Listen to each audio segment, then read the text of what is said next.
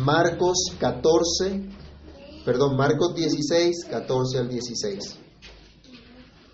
Finalmente se apareció a los once mismos, estando ellos sentados a la mesa, y les reprochó su incredulidad y dureza de corazón, porque no habían creído a los que le habían visto resucitado. Y les dijo, id por todo el mundo y predicad el Evangelio a toda criatura. El que creyere y fuere bautizado será salvo mas el que no creyere será condenado. Padre que estás en los cielos, en el nombre del Señor Jesús, te damos gracias por tu palabra, gracias por el privilegio que nos das de acercarnos a ella, de meditar en ella. Rogamos, Señor, que tu Espíritu Santo nos guíe, nos ilumine, abra nuestro entendimiento para que comprendamos tu verdad, para que comprendamos las implicaciones, Señor, de tu resurrección de entre los muertos, para que comprendamos las implicaciones de esta buena noticia, Señor, de este mandamiento, de esta gran comisión. Te pedimos que hoy, Señor, tú hables a cada uno de nosotros y que tu palabra sea de edificación, de exhortación y consolación a cada uno de nosotros. En el nombre de Jesús te lo imploramos y te damos muchas gracias. Amén y amén. Pueden tomar asiento, mis hermanos. Como en los versos anteriores, esta sección del final del Evangelio de Marcos, conocida como la Gran Comisión, tiene sus respectivos pasajes paralelos en los demás relatos evangélicos, como les anunciaba en la última oportunidad, que ustedes pudieran contemplarlo también en Mateos, en Lucas y en Juan. Marcos nos presenta ahora un maravilloso resumen de las apariciones del Señor Jesús y de la Gran Comisión. Recuerden, Marcos es muy breve, y usted ha visto escena tras escena, son cosas breves, muy rápidas, que a veces pareciera que, ocurriría, que ocurrían en el mismo momento, pero él nos está resumiendo diferentes hechos que han ocurrido en varias oportunidades. Él narra rápidamente, pues ese es, su, ese es su estilo. Pero recordemos, el propósito de Marcos era dar a conocer a su audiencia el Evangelio del cual fue comisionado Pedro y por lo tanto Marcos también fue comisionado a presentar esa buena nueva de Jesucristo el Hijo de Dios, tal como en el versículo 1 de su Evangelio, el primer capítulo, nos dice. Marcos entonces ya nos ha narrado vívidamente que el Señor Jesús dejó la tumba vacía, que Él había resucitado y que varios fueron testigos de esa maravillosa noticia. Pero ¿qué sigue entonces? ¿Qué implicaciones tiene la resurrección de Cristo para aquellos que han sido testigos del Cristo resucitado? Demuestra la resurrección de Cristo que es verdad que Él es el Hijo de Dios y que tiene toda autoridad al cual debemos someternos y debemos seguir con todo nuestro corazón, que asegura la resurrección de Cristo para los creyentes, para la iglesia, para todos los discípulos seguidores de Jesús. En esta parte de la gran comisión vamos a reflexionar en la verdad del Evangelio que nosotros estamos llamados a proclamar hoy día hasta que Cristo venga. Vamos a reflexionar en esta verdad que debemos nosotros mostrar, proclamar. No un mensaje materialista, no un mensaje que busca los beneficios de Cristo y no a Cristo. No una serie de charlas motivacionales de fortalecimiento de la autoestima o promoviendo el tal evangelio de la prosperidad. No, ninguna de esas cosas. Hoy debemos recordar a la luz de este pasaje el mandamiento de Cristo. Él nos manda a proclamar un mensaje sencillo, pero poderoso. Un mensaje que es poder de Dios para salvación a todo aquel que cree. A muchos no les gustan las cosas sencillas, no le encuentran el valor. El Evangelio es sencillo, pero es valioso, es la perla de gran precio. Hablar de Cristo, de su nacimiento, de su vida, de su obra, de su muerte y resurrección, que proclamemos el arrepentimiento y perdón de pecados en su nombre. Así titulamos nuestra reflexión, el que creyere y fuere bautizado será salvo, mas el que no creyere será condenado. Y la primera reflexión que quiero compartir en esta oportunidad es una pregunta directa a todos y cada uno de nosotros, a todos los que me escuchan. Es una pregunta que cada uno debe pensar, que cada uno debe responder delante de Dios. Yo te pregunto, hermano y amigo, ¿crees tú en el Cristo resucitado? Esa es la primera reflexión de este pasaje. ¿Crees tú en el Cristo resucitado? No en la imagen que algunos tienen de Cristo. Algunos todavía tienen el, un crucifijo, todavía tienen en la cruz, tienen colgado una imagen de, de Jesús. Y nosotros sabemos que la cruz está vacía. Porque Él no se quedó en la cruz, tampoco se quedó en la tumba, sino que resucitó. No me refiero a ese Cristo caído que algunos salen a, a visitar, ¿no? A mirar que suda, a tomar gotitas de, del sudor de un, de un Cristo caído. ¿De qué sirve eso? No, no tenemos a un Cristo caído. Tenemos a un Cristo vivo que ha resucitado de entre los muertos al tercer día, tal como Él lo había prometido. Él, les, les hablo de ese Hijo de Dios que vive para siempre, del cual Marcos nos ha estado venido hablando, el que ha aparecido a los suyos. Vamos a recordar nuevamente los versos 9 al 13 de Marcos 16. Lean conmigo, por favor, Marcos 16, 9 al 13. Dice, habiendo pues resucitado Jesús por la mañana, el primer día de la semana, apareció primeramente a María Magdalena, de quien había echado siete demonios. Yendo ella, lo hizo saber a los que habían estado con él, que estaban tristes y llorando. Ellos, cuando oyeron que vivía y que había sido visto por ella, no lo creyeron.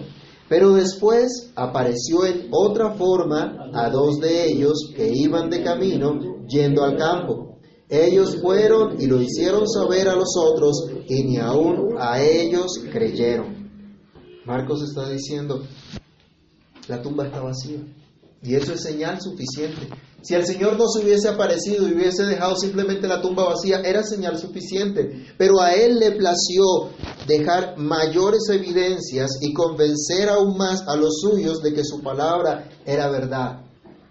Él se apareció a los suyos, caminó con ellos y hasta comió con ellos, como vamos a ver más adelante. Él cumplió lo que estaba escrito. Él dijo que padecería, que moriría, pero que resucitaría y se cumplió a cabalidad.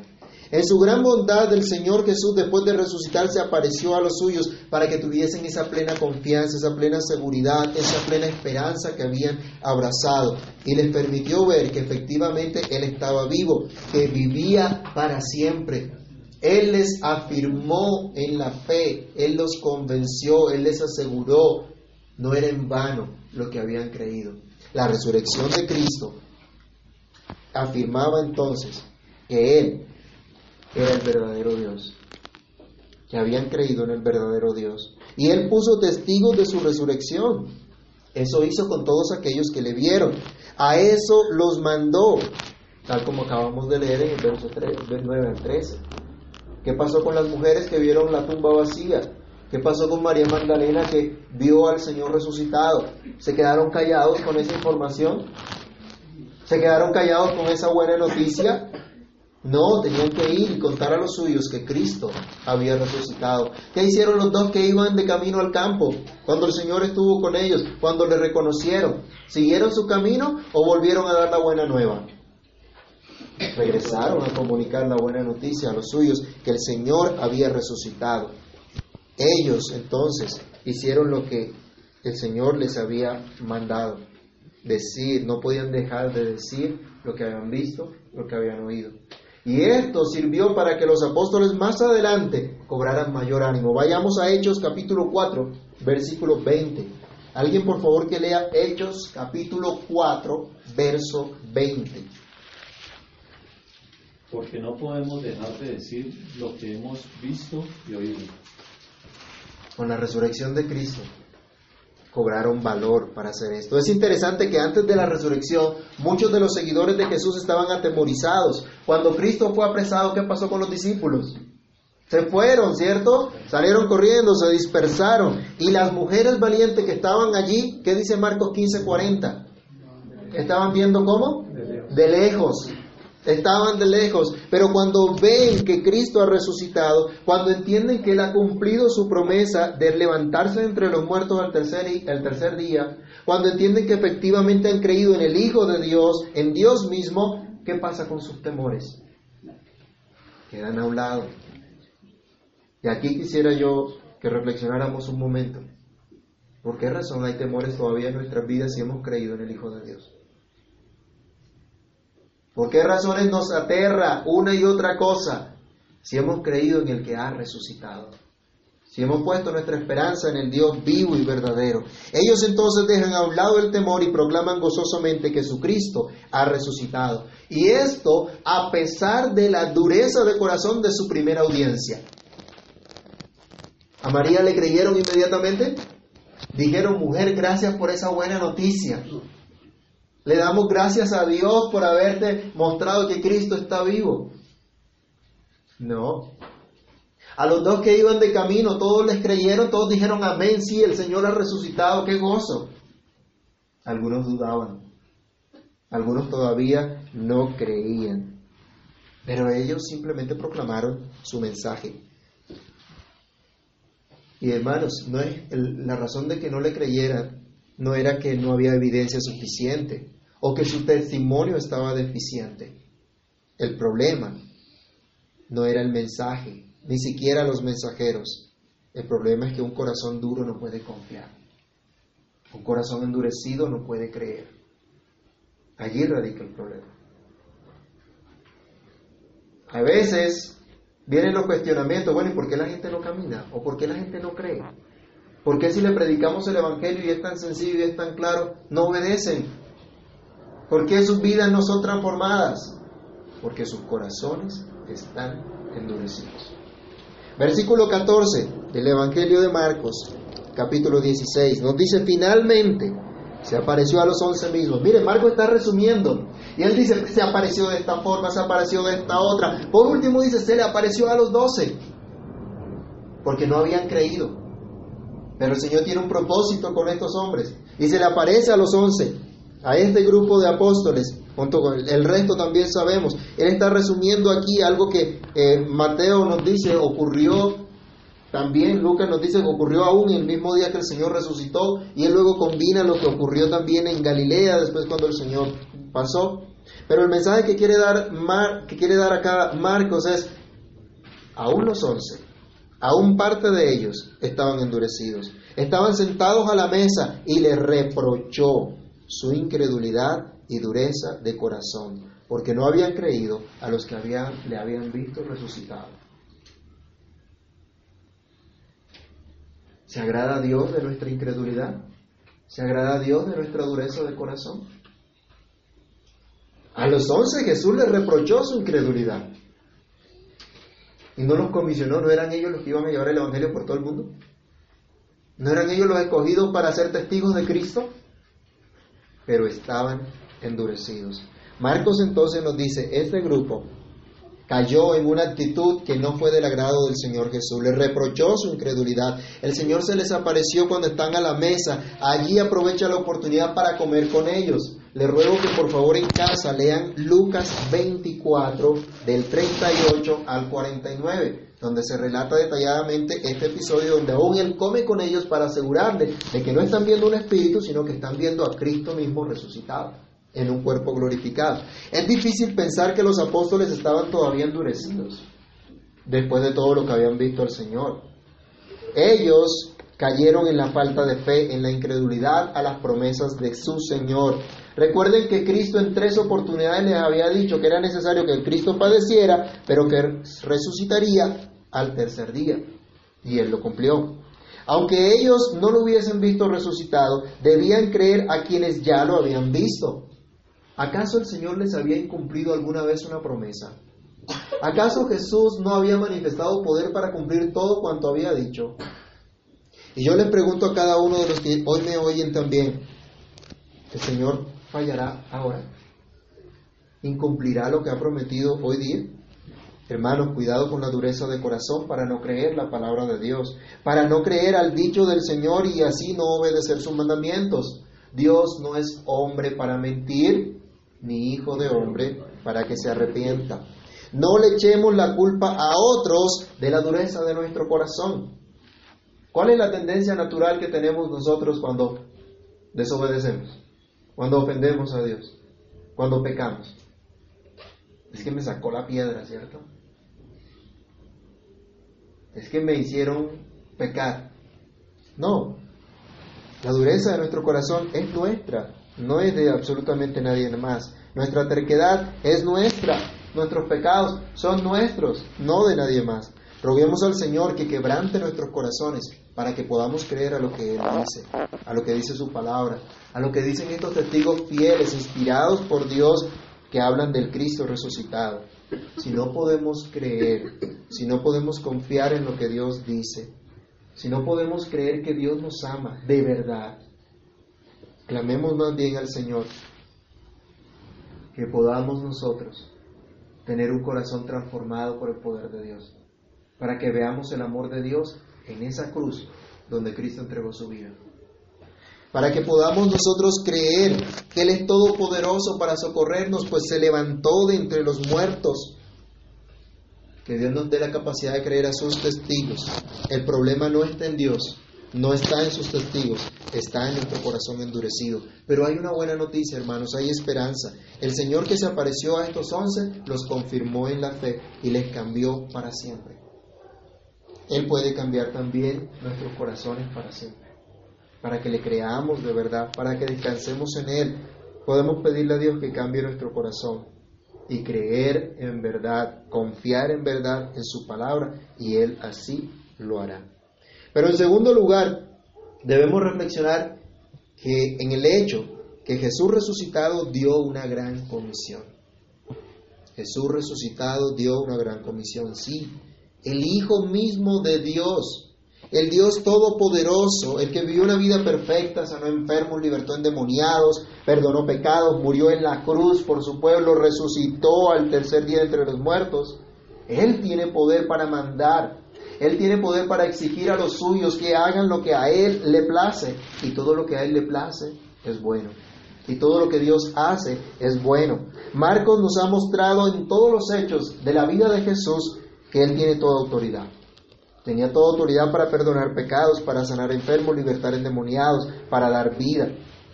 Sus seguidores entonces pueden abandonarse por completo en sus manos y estar atentos a sus enseñanzas para ponerlas por obra. Entonces, a ellos les dio una gran comisión, a sus seguidores. Les pregunto, ¿a quién dio Cristo una gran comisión? A sus seguidores. ¿Eres tú un seguidor de Cristo o un simpatizante? Él no vino a salvar a los simpatizantes. Él vino a salvar a sus servidores, a sus seguidores, a los que han creído que Él es el Salvador del mundo, a los que le han recibido como su Señor y Salvador, como su Dios, a los que son parte del pueblo del pacto, aquellos que Dios escogió desde antes de la fundación del mundo para ser santos y sin mancha delante de Él, a los que son testigos de su obra, de sus enseñanzas, pues las guardan en su corazón, a los que Dios puso en una relación de pacto con Él, pues les ha dado el poder de ser hechos hijos de Dios y los puso para que manifiesten sus virtudes, esto es, para predicar el Evangelio. Leamos nuevamente el versículo 15. Y les dijo, Id por todo el mundo y predicad el Evangelio a toda criatura. Aquí en este verso se expresa la autoridad del mandamiento del Señor Jesús a sus seguidores, la gran comisión para sus apóstoles y por supuesto para los discípulos junto con los apóstoles después de ellos, tal como vemos en el libro de los Hechos y a lo largo de toda la historia de la iglesia. Cristo ordena a sus seguidores predicar el Evangelio, proclamar el mensaje de arrepentimiento y de perdón de pecados en el nombre de Jesús, tal como él mismo hizo desde el principio. Vayamos a Marcos 1, versículos 14 y 15, y recordemos la predicación de Jesucristo, que es la predicación que debemos hacer hoy día también cada uno de nosotros. Marcos 1, 14 y 15.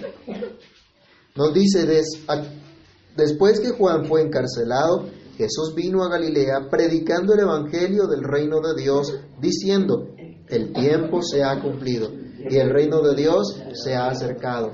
Arrepentíos y creed en el Evangelio. ¿Qué manda Cristo que prediquen sus discípulos? Arrepentimiento y creer. El Evangelio, punto. Eso es lo que hay que predicar, nada más. No hay otra cosa que Cristo respalde, no hay otra cosa que Dios se agrade, no hay otra cosa distinta para proclamar, solamente el Evangelio. A eso es a lo que Él nos ha llamado. A eso llamó a los apóstoles, a sus seguidores. Ese Evangelio que llevamos estudiando en Marcos por más de dos años tiene las buenas noticias consignadas en esta Sagrada Escritura. No nos manda el Señor a contar historietas, chistes, no nos manda a entretener a la gente con show de luces, danzas, tumbadas al piso y diciendo que eso es el Espíritu Santo. No, no nos manda el Señor a ninguna de esas payasadas, nos manda únicamente a predicar el Evangelio. Él no nos autoriza a prometer absolutamente nada que no esté en el Evangelio. Tampoco nos autoriza a temer absolutamente nada que no esté en el Evangelio. Ni a someternos a nada que no sea el Evangelio. Toda la Biblia es inspirada, por Dios. Y en toda la Biblia se nos muestra a Cristo. Por lo tanto, es el mensaje de la Biblia el único que debemos nosotros proclamar porque contiene la buena noticia del Evangelio. Es la buena noticia del Evangelio. Pero ¿cómo estamos nosotros con este compromiso? ¿Qué le estamos diciendo a la gente acerca de Cristo? ¿Estamos dando el mensaje correcto? ¿O estamos mintiendo acerca de Cristo? ¿Estamos proclamando esa buena noticia de arrepentimiento y perdón de pecados en Cristo Jesús? ¿O le estamos diciendo a la gente, Cristo te ama? Sin antes decirle, eres un pecador que necesita arrepentirse y recibir el perdón de Cristo. Y solo entonces, después de eso, cuando recibe la fe, entonces podremos decirle, tu fe es evidencia de que realmente Dios te ama. Porque la fe es un don de Dios. Son diferentes las cosas, ¿no? A veces decíamos que para evangelizar tenemos que decirle a la gente, Cristo te ama. Cuidado. Hay que decirle más bien, arrepiéntete.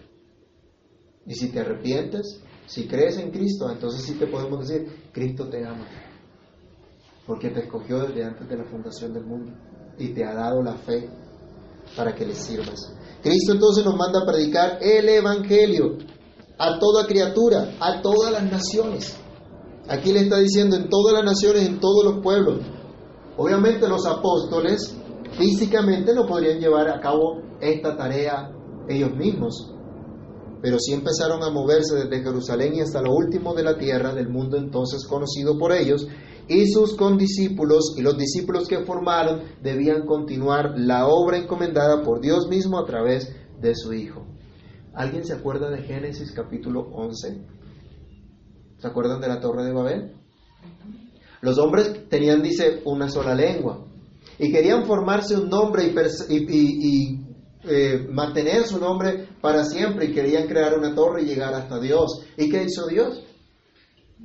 Confundió, confundió su lengua y se dispersaron, ya no se entendían y fueron dispersos. Pero vayamos un momentico a Hechos 2 y vamos a leer del verso 1 al 11 y contrastemos entonces lo que ocurre ahora después.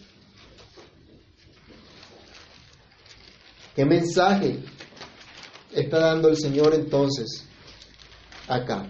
Hechos 2, 1 al 11, cuando llegó el día de Pentecostés, estaban todos unánimes juntos, y de repente vino del cielo un estruendo como un viento recio que soplaba, el cual llenó toda la casa donde estaban sentados. Y se les aparecieron lenguas repartidas como de fuego, asentándose sobre cada uno de ellos. Y fueron todos llenos del Espíritu Santo y comenzaron a hablar en otras lenguas, según el Espíritu les daba que hablasen. Moraban entonces en Jerusalén judíos, varones piadosos de todas las naciones bajo el cielo. Y hecho este estruendo, se juntó la multitud y estaban confusos porque cada uno les oía hablar en su propia lengua. Y estaban atónitos y maravillados diciendo, mirad, ¿no son galileos todos los que hablan? ¿Cómo pues les oímos nosotros hablar cada uno en nuestra lengua en la que hemos nacido? Partos, medos, elamitas y los que habitamos en Mesopotamia, en Judea, en Capadocia, en el Ponto y en Asia, en Frigia y en Panfilia, en Egipto y en las regiones de África más allá de Sirene, y romanos aquí residentes, tanto judíos como prosélitos, cretenses y árabes, les oímos hablar en nuestras lenguas las maravillas de Dios. ¿Cómo fueron estas lenguas? Mire, comparemos Génesis 11, confusión, todas las lenguas. Ahora, en el capítulo 2 de Hechos, el Señor está predicando el Evangelio en todas las lenguas. Está diciéndole ahora a los apóstoles con esto, tienen que salir de Jerusalén, no se van a quedar en Jerusalén y comiencen a predicar el Evangelio a todas las naciones. Mire que el, el escritor de Hechos dice que estaban allí reunidos judíos piadosos de todas las naciones. Hay una representación allí de todas las naciones. Había que proclamar entonces la buena noticia a todas las naciones. Dios entonces da el mensaje, hay que ir a todas las naciones. Ya no era únicamente al pueblo judío, ya no era solamente para conseguir prosélitos de la nación judía, sino para hacer discípulos de Jesucristo a todas las naciones.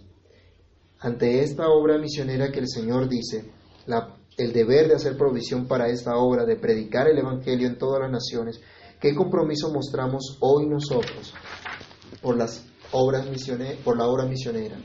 ¿Qué compromiso para hacer esa obra misionera? Tenemos ese compromiso en nuestro barrio, nuestra casa primeramente, en nuestro barrio, en la ciudad y en apoyar las misiones en otros lugares. ¿Qué tanto tiempo y recursos estamos invirtiendo en esta labor? ¿Oramos nosotros por esta obra misionera? a veces hasta se nos olvida. Y, si acaso oramos que el Señor nos guarde en el día y nos provea lo que necesitamos. Dios mandó aquí a los suyos. Tienen que ir a predicar el Evangelio. Ellos tenían que preparar también a otros. O pensamos que tal vez esto no es con nosotros, esto pasó solo con los apóstoles. Pero ya con nosotros, pues, es otra cosa. Recuerden, es un mandamiento del Señor. Finalmente, la tercera reflexión que quiero compartir en esta oportunidad es que la gran comisión tiene dos promesas, tal como se titula el sermón de hoy. El que creyere y fuere bautizado será salvo, mas el que no creyere será condenado. Dos promesas. La primera, salvación para el que cree, por lo tanto el bautizado. Al predicar el Evangelio, el Señor Jesús promete que habrá salvación para todo aquel que creyere y fuere bautizado. El énfasis no está en el bautismo, el énfasis está en creer, en creer lo que Dios ha dicho. Y por lo tanto, si se cree lo que Dios ha dicho, que Dios nos hace parte de su pueblo, la consecuencia cuál es? Debe haber una señal entonces de que pertenece a ese pueblo, de que ha creído, de ser uno de los que Dios puso en relación de pacto con Él, por lo tanto llamado a vivir bajo su reino y para su gloria. Al dar a conocer entonces la buena noticia a toda criatura, todo aquel que la reciba, es decir, todo aquel que crea, que eh, eh, tendrá de parte de Dios promesa de salvación. Si tú has creído, puedes estar completamente seguro que eres salvo porque has creído en el único Hijo de Dios, el testimonio de Dios mismo, tal como hemos visto a lo largo de todo el Evangelio de Marcos. Si tú crees y has sido puesto testigo de Cristo, como seguidor de Jesús, como discípulo de Jesús, entonces tú debes llevar también una señal de ser de aquellos que siguen las enseñanzas de Cristo. Y esa señal es el bautismo. Para a, través de ella, estás testificando de tu unión con Cristo en su muerte y en su resurrección. Muchos romanos, que era la audiencia original de Marcos, creyeron este Evangelio y ellos fueron bautizados y recibieron para ellos y para sus hijos esta promesa. Vayamos a Hechos capítulo 2, versículo 39, cuando Pedro le habla a la multitud, inicialmente de judíos que estaban allí viendo lo que había ocurrido y que ellos habían crucificado al Señor, les da un mensaje de esperanza y les da una promesa. ¿Quién lo puede leer? Hechos 2.39. Porque para vosotros es la promesa y para vuestros hijos y para todos los que están lejos, para cuantos el Señor nuestro Dios llamado. Vayamos por favor a Génesis 17.11 y Éxodo 12.48. Vamos a comparar estas, estas dos porciones de la Escritura. Génesis 17:11 y Éxodo 12:48. ¿Qué dice primero Génesis 17:11? ¿Quién lo tiene? Circuncidaréis pues la carne de vuestros prepucios y será por señal del pacto entre mí y vosotros. Dios le dice a Abraham, él, su descendencia, todo su pueblo debía tener una señal de que estaban en una relación de pacto con Dios, que eran pueblo de Dios y debía ser circuncidado todo varón, desde el octavo día. Y los que llegaban a, la fe adultos tenían que circuncidarse, como fue el caso de, de Abraham. Y le mandaba aún a los esclavos que tenía Abraham, a los siervos que tenía Abraham, le decía, también tienen que circuncidarlo. Todo lo que esté en tu casa tiene que estar circuncidado, porque están en mi pacto. Y el que no lo haga, ha violado mi pacto. Cuando una persona extranjera quería eh, participar de la Pascua, que era un sacramento para el pueblo de Dios, ellos primero tenían que ser circuncidados. Vayamos a Éxodo 12, 48.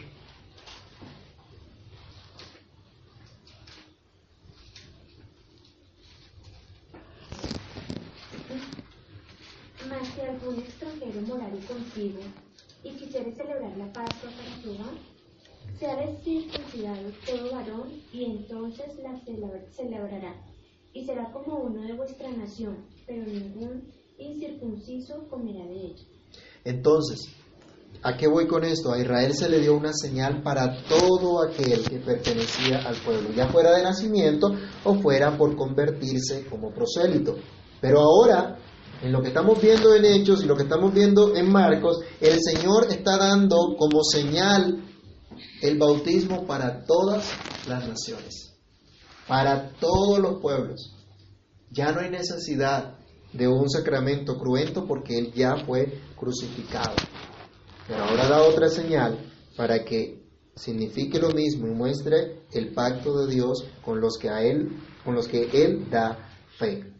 La pregunta es, ¿has creído tú ese evangelio? ¿Has creído tú esa buena noticia? ¿Te has bautizado y tienes la señal de pertenencia al pueblo de Dios?